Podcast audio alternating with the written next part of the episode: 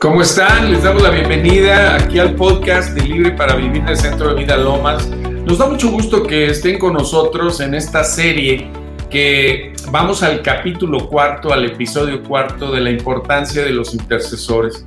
Y bueno, hemos estado hablando de este tema con una invitada especial, una mujer que verdaderamente busca al Señor cada día de su vida y que Dios le ha revelado secretos de cómo interceder. Le damos la bienvenida a Tere Márquez.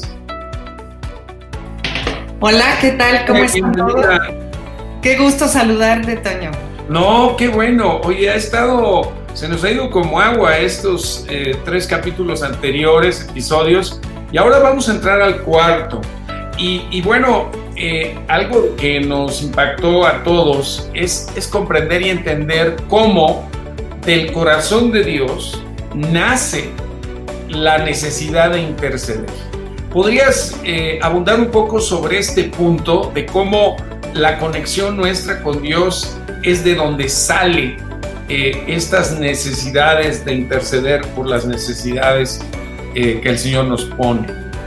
Mira, es, ese es el secreto principal de la intercesión y es lo que te convierte en un intercesor apasionado.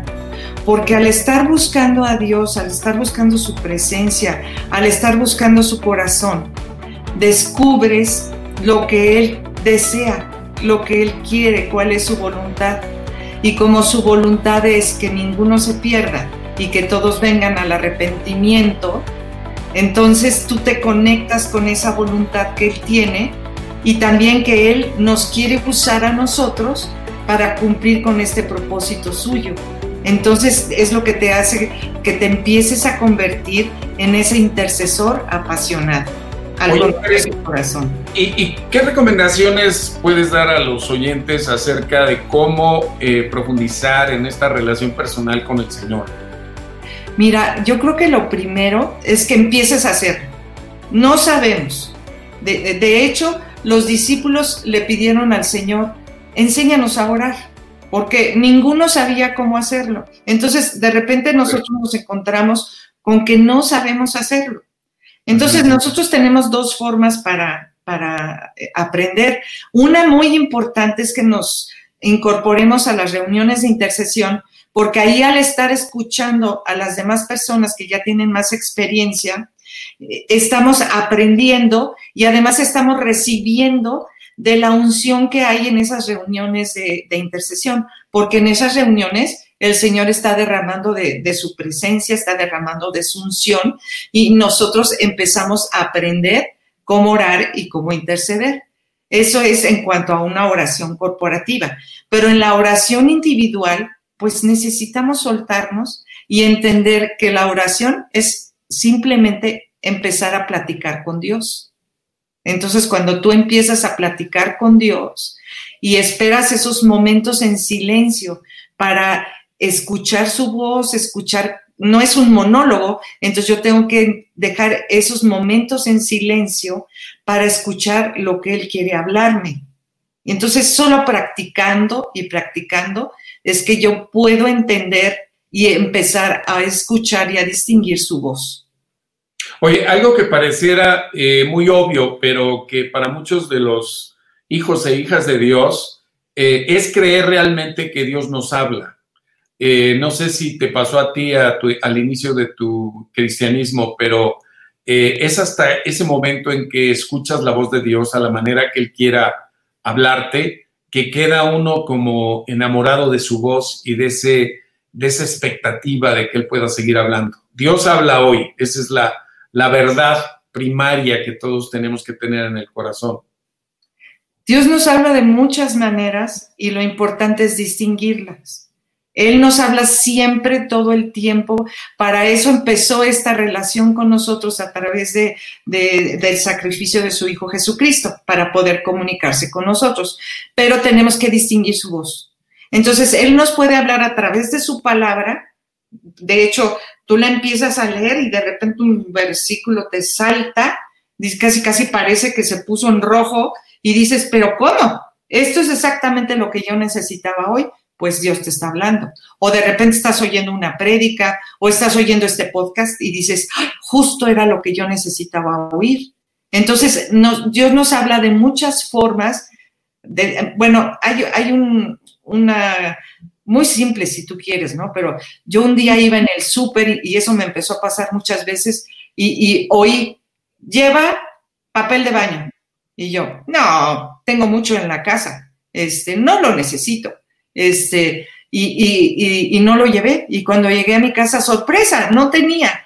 Entonces me di cuenta que Dios nos está entrenando para que empecemos a, oír su voz de diferentes maneras, ya sea al leer la palabra, al escuchar una prédica, eh, al escuchar a algún eh, eh, hermano que nos esté diciendo, o a veces nos habla audiblemente, pero necesitamos entrenar nuestro oído para distinguir que es Él el que nos está hablando. Claro, y también en sueños o en visiones. En sueños también, sí. Pero me comentabas antes de, comenzar el programa de la importancia de tener ese lugar especial a donde ir todos los días a buscar al Señor. Mira, hay, hay un versículo que es Mateo 6:6 que dice, mas tú cuando ores, entra en tu aposento y cerrada la puerta, ora a tu Padre que está en secreto, y tu Padre que ve en lo secreto te recompensará en público.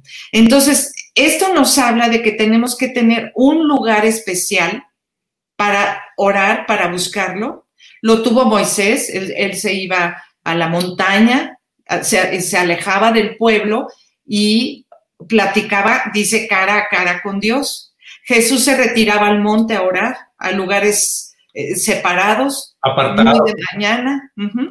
Entonces nosotros también tenemos que buscar ese lugar. A veces nos cuesta trabajo porque vivimos en nuestra casa con muchas personas, eh, eh, pero siempre vamos a encontrar ese lugar apartado en el que no nos distraiga nada y en el que podamos aprender a distinguir esa voz de Dios y lo que Él nos quiere decir. Tengo una amiga que incluso en, su compartía recámara con, su hermana y ponía una colcha entre las dos cámaras, entre las dos camas y se metía abajo. O sea, ella inventó su lugar secreto y ahí en ese lugar secreto escuchaba la voz de Dios. Entonces tú también debes de buscar un lugar especial para, para buscarlo y para tener encuentros con Él. Y entrar regularmente a ese lugar para pasar tiempo a solas con Dios.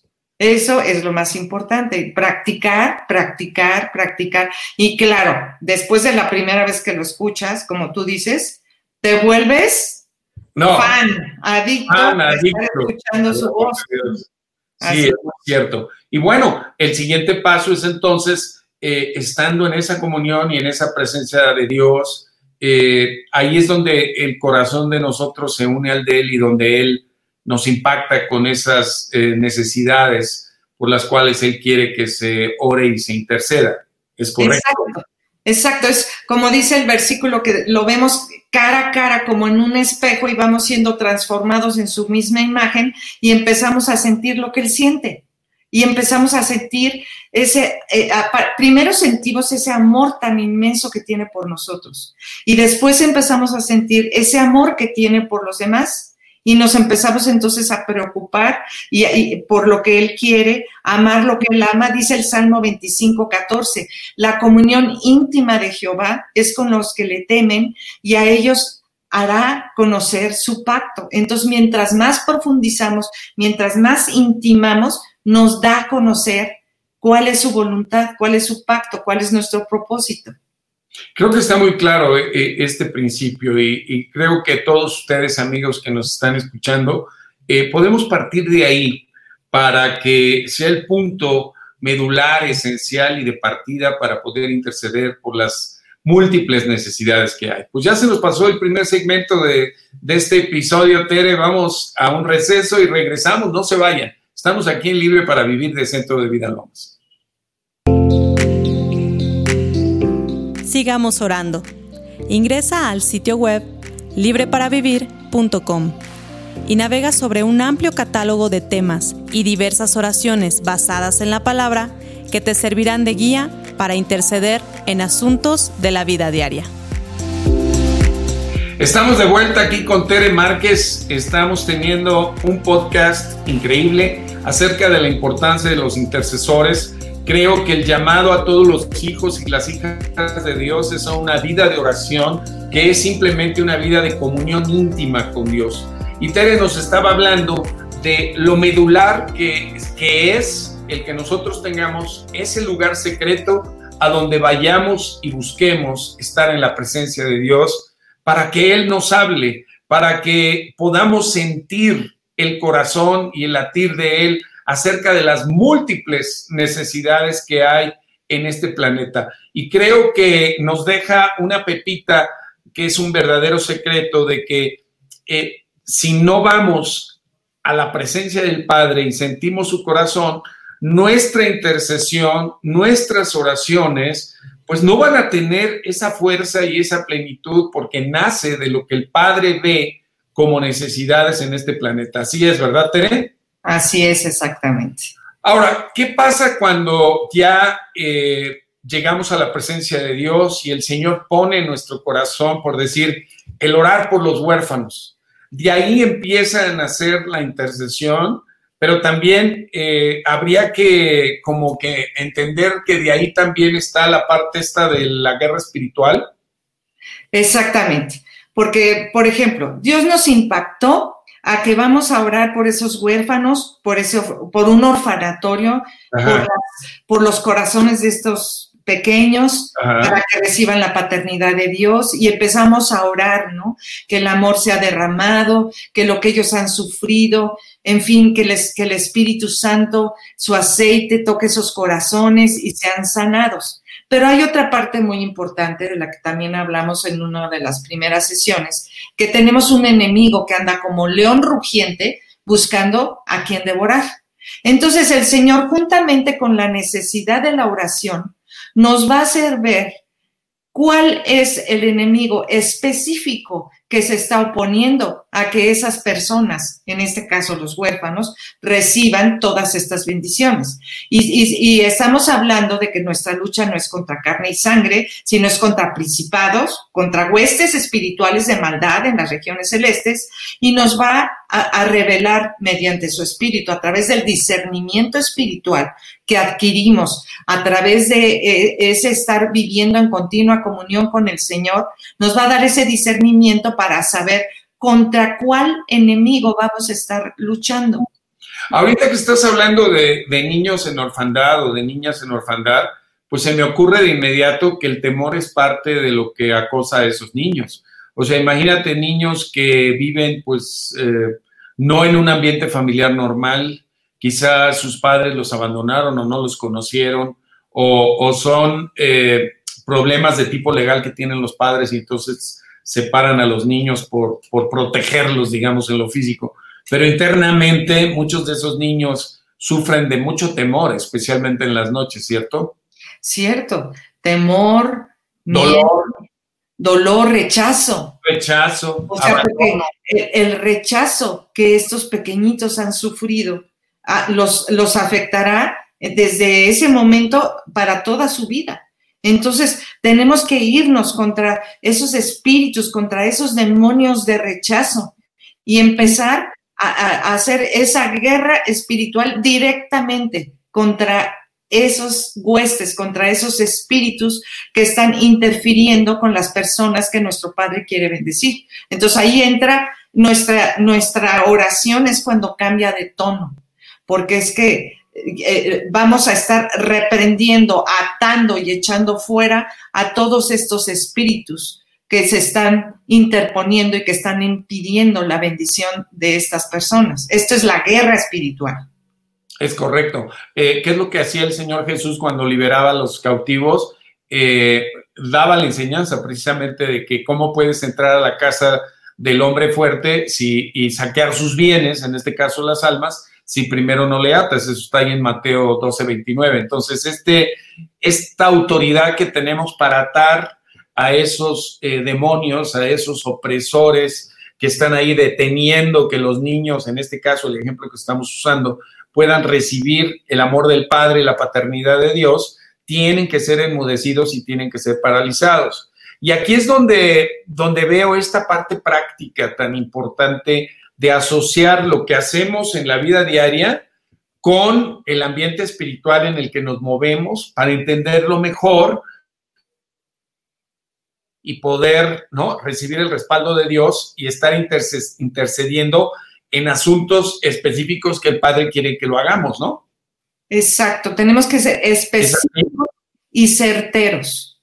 Y sobre todo, tenemos que prepararnos. Esta es la importancia de que tengamos esa vida de oración individual, personal, en ese lugar del que ya hablamos, esa comunión para que cuando nos presentemos sabemos exactamente quiénes somos, nuestra posición, nuestra posición de hijos con autoridad y derechos, que nos presentamos más que vencedores a echar fuera a un enemigo que ya no tiene derecho sobre el lugar en que nosotros venimos a tomar la posesión que Dios nos dio autoridad para tomar.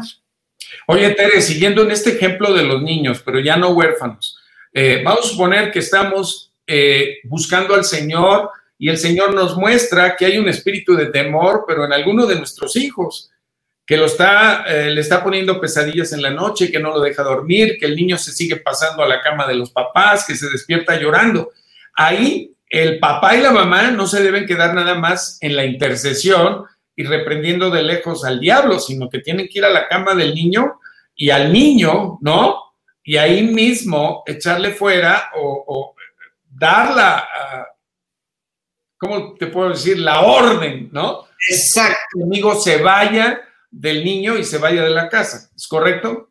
Claro, y mira, todo esto que vamos a venir a hacer por los demás, pues lo vamos a hacer primero también en nuestra propia casa también. E, es un lugar magnífico para estar practicando lo que estamos aprendiendo. No vamos a permitir que en nuestra casa haya tristeza, que haya miedo, que haya enfermedad, que haya... ¿Perdón? Depresión, ¿no? Depresión, que haya falta de provisión. O sea, todas las cosas por lo que nosotros vamos a interceder por los demás, obviamente en nuestra casa también tienen que ser, eh, tienen que suceder y tenemos que practicarlas ahí, ¿verdad? O sea, tenemos que decretar que ningún enemigo ningún espíritu, ningún demonio va a estar atormentando a mi propia familia. Bueno, ahorita tocaste esa palabra decreto. Creo que también es un aspecto muy importante en el establecimiento del reino de Dios en las circunstancias en donde nos movemos, el estar declarando promesas y palabra de Dios respecto a las circunstancias, ¿no? Exactamente. Eh, un decreto es eso, exactamente. Yo tomo la palabra que Dios me ha revelado, no la que se me ocurrió. Porque recordemos que todo viene de que yo tengo una comunión íntima y profunda con el Señor y entonces Él me revela sus secretos, los secretos de su pacto, como acabamos de mencionarlo. Entonces Él me revela los secretos de su pacto y yo lo menciono, entonces yo estoy decretando su palabra que va a tener un cumplimiento sobre la situación que estamos enfrentando. Nuevamente volvemos a este punto esencial con el que comenzamos este episodio, de que cada uno de nosotros debe de tener una palabra rema de Dios obtenida de haber estado en la meditación de la palabra, en la presencia de Dios, que es donde Dios nos habla y nos impacta. Y con esa palabra nosotros vamos y establecemos la verdad de Dios sobre la circunstancia específica sobre la cual quizá oramos. Eh, yo puedo testificar, porque pues colaboramos juntos aquí en Centro de Vida Lomas con Tere, que Tere muchas veces, eh, dependiendo de los problemas y las circunstancias, ella trae una palabra que Dios le dio esa misma mañana para poder eh, establecer el reino de Dios sobre eso. Eso siempre me ha impactado mucho de ti, Tere, que tú al buscar al Señor en tu tiempo personal, traes la respuesta de Dios y no solamente traes la respuesta de Dios en una palabra que Él te dio, sino que traes la fe y la seguridad de que esa palabra va a cambiar el entorno y las circunstancias sobre las cuales se está orando e intercediendo. Este es un, un gran punto y un gran principio para todo aquel que quiera ser un verdadero intercesor. Así es, Toño, es demasiado hermoso que tú tienes una necesidad Y en ese tiempo que tú buscaste, que tú dedicaste, en ese lugar, en, ese tiempo específico, tú estás buscando al Señor para esa necesidad y Él te contesta de forma específica. Entonces, y, y tú sabes porque sabes en tu corazón que fue Dios el que te contestó. Eso es increíble. Eso es lo que se llama una palabra rema. Pues regresamos, regresamos, ya se nos fue el tiempo de este segundo segmento, regresamos, no se vayan. Estamos aquí en Libre para Vivir del Centro de Vida Lomas. Sigamos orando. Ingresa al sitio web libreparavivir.com y navega sobre un amplio catálogo de temas y diversas oraciones basadas en la palabra que te servirán de guía para interceder en asuntos de la vida diaria. De vuelta aquí con Tere Márquez en el podcast de Libre para Vivir de Centro de Vida Lomas. Estamos viendo un tema increíble que no va a ser posible agotarlo en la serie, pero les prometemos hacer otro más con Tere Márquez. Estamos hablando de la importancia de los intercesores y en este episodio hemos visto que la intercesión nace del corazón de Dios cuando el intercesor, el hijo o la hija de Dios, van a su presencia, sienten el corazón de Dios, Dios pone la carga sobre la persona para empezar a orar, interceder sobre una circunstancia para que cambie. Y hablábamos también de que eso nos lleva no solo a interceder y a orar, sino también a hacer guerra espiritual, es decir, a replegar al enemigo de Dios que no quiere que la voluntad de Dios se realice. En ese sentido, podemos decir que el intercesor es también como un soldado, ¿no, Tere? Es 100% un soldado. Pues eso, ya, ya hablamos en, en unos en episodio anterior sobre la armadura. Sí. O sea, nos levantamos y nos ponemos inmediatamente la armadura porque somos oficiales en servicio. O sea, esto no es de que un día sí y otro no, hoy me tocó descansar. Sabes que es una cosa de todos los días. Y tú dirás ahorita, pero ¿cómo? No, no voy a, a tener descanso, no voy a, ¿a qué horas voy a, hacer algo diferente. ¿Sabes qué? Mientras más te metes, más ganas tienes de hacerlo, porque te estás acercando cada vez más al corazón de Dios y, eso te hace de verdad anhelarlo, desearlo y no te vas a creer de ahí. Entonces eres un soldado que está de guardia todos los días, preparado y armado. Sí, hay, hay, varios términos que me gustaría que tocáramos. Eh, uno es centinela, el otro es atalaya y el otro es vigilante o guardia. ¿Podrías abordar un poquito sobre este tema? Sí, mira, un centinela es el que está, es un soldado que está velando, que está guardando en el puesto que se le encarga. Somos un ejército que está organizado y, estamos al mando del Espíritu Santo principalmente, ¿no? Después estamos pastora, nuestros capitanes, ¿sí? Pero estamos, el, Espíritu Santo nos impacta sobre una zona en, que nosotros vamos a estar siempre guardando y cuidando, viendo cuando se acerca el enemigo. El Espíritu Santo es el que nos va a revelar por dónde se está acercando el enemigo. Ese es el centinela que está guardando. El atalaya es alguien que está en un lugar arriba, arriba por sobre todas las cosas. O sea, tú te tienes que ver a ti mismo como que estás en esos lugares altos, más arriba de, lo que está pasando aquí en la tierra, y tú estás desde ese lugar alto viendo lo que sucede, viendo con tus ojos espirituales, y cuando descubres algo, a mí me encanta lo, cómo te revela a ti, Toño, el Espíritu Santo, las cosas aún en sueños, tú puedes ver porque eres como ese atalaya que está en esa torre viendo desde arriba las cosas y aún en sueños tú estás viendo lo que está sucediendo o lo que va a suceder y adviertes. fíjate, Tere, que, que todo tiene que ver con la autoridad delegada y con la posición que el Señor nos ha dado de autoridad sobre los territorios o el área espiritual a donde nos ha colocado y nos ha encomendado. Cada uno de los hijos de Dios tenemos ámbitos de autoridad pues tu autoridad sobre tu matrimonio, sobre tus hijos, tu familia, tu trabajo, tu negocio, eh, la cuadra donde vives. Eh, o sea, el Señor reparte los territorios espirituales a sus hijos.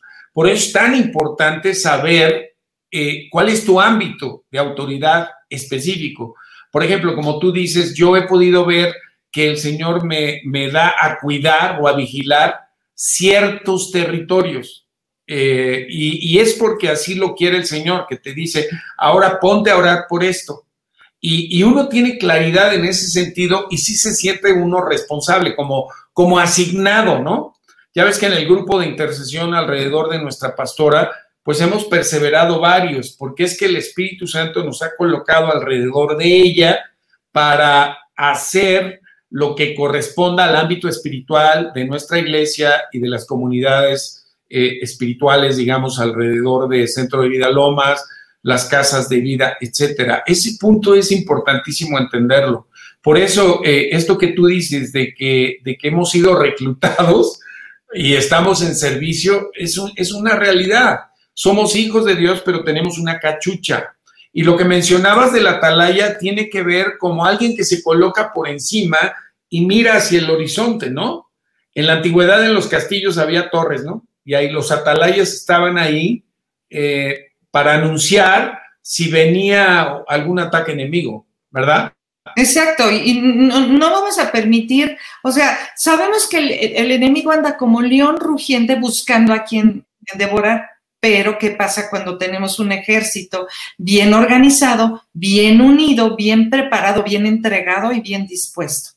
Pues vamos a, prevenir esos ataques, los vamos a ver desde lejos y los vamos a desmantelar aún antes de que sucedan. Esas son las funciones del, del centinela, del atalaya que las ve desde lejos y del vigía. El vigía es un guardia que está armado y asegura la defensa del pueblo. Esto es, yo tengo la palabra exacta para decretar, para decir, para anular, para atar al enemigo que se está acercando y decirle, ¿sabes qué? Aquí no entras. A, mis hijos no los tocas, por ejemplo, ¿no? Eh, hablando de que yo estoy, eh, eh, soy el vigía aquí en mi casa y estoy viendo que viene un ataque contra mi familia, pues no, yo no lo voy a permitir.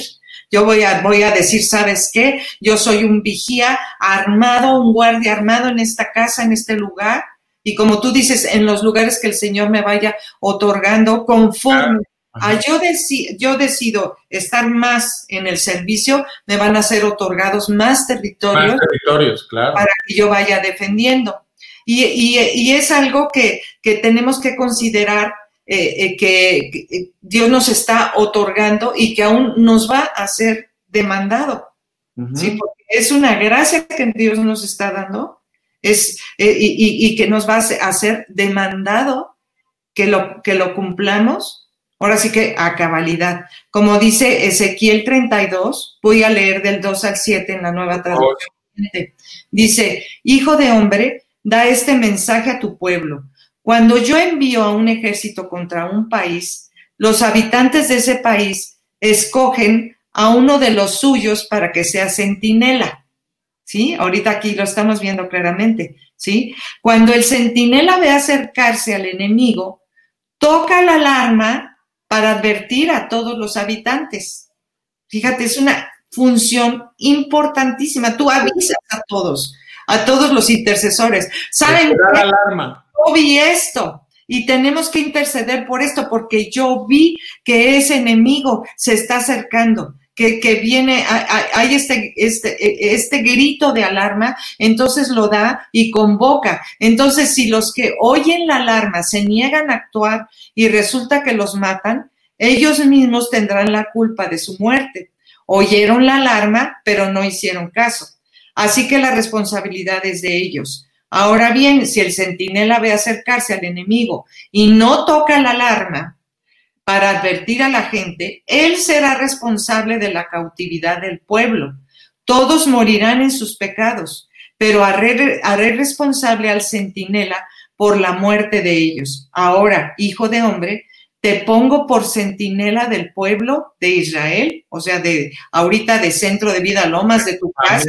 De tu casa, de tu negocio. Exacto, de tu negocio. Por tanto, escucha lo que digo y adviérteles de, de mi parte. O sea, Dios te está dando esa revelación porque tú tienes esa intimidad, porque tú dijiste, heme aquí, Señor, envíame a mí. Yo soy ese que se va a poner en la brecha para defender, ¿sí? Entonces, yo voy a advertir, voy a convocar, vamos a orar, vamos a detener este ataque. Tere, ¿qué te parece? Mira, ya se nos fue el tiempo. Tenemos un episodio más, un episodio más. Los invitamos a conectarse la próxima semana para dar término a esta serie, que no será la última con Tere, habrá otras.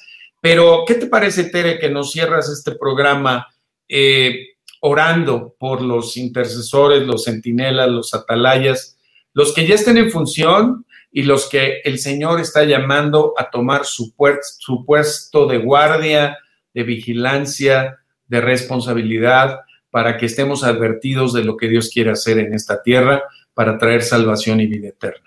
¿Oramos? Claro que sí, Padre, Padre, Padre, gracias, gracias, gracias te damos, Señor porque tenemos este acceso libre de entrada hasta el trono de tu gracia, Señor. Y hoy nos acercamos a ti y ponemos delante de ti a todos tus intercesores, a todos los que han sido llamados y han respondido a este llamado, a todos tus centinelas, tus guardias y tus atalayas. Te damos gracias. gracias. Hoy, Señor, los cubrimos con la preciosa sangre de Cristo. Los declaramos que ningún enemigo, ningún espíritu maligno los puede tocar.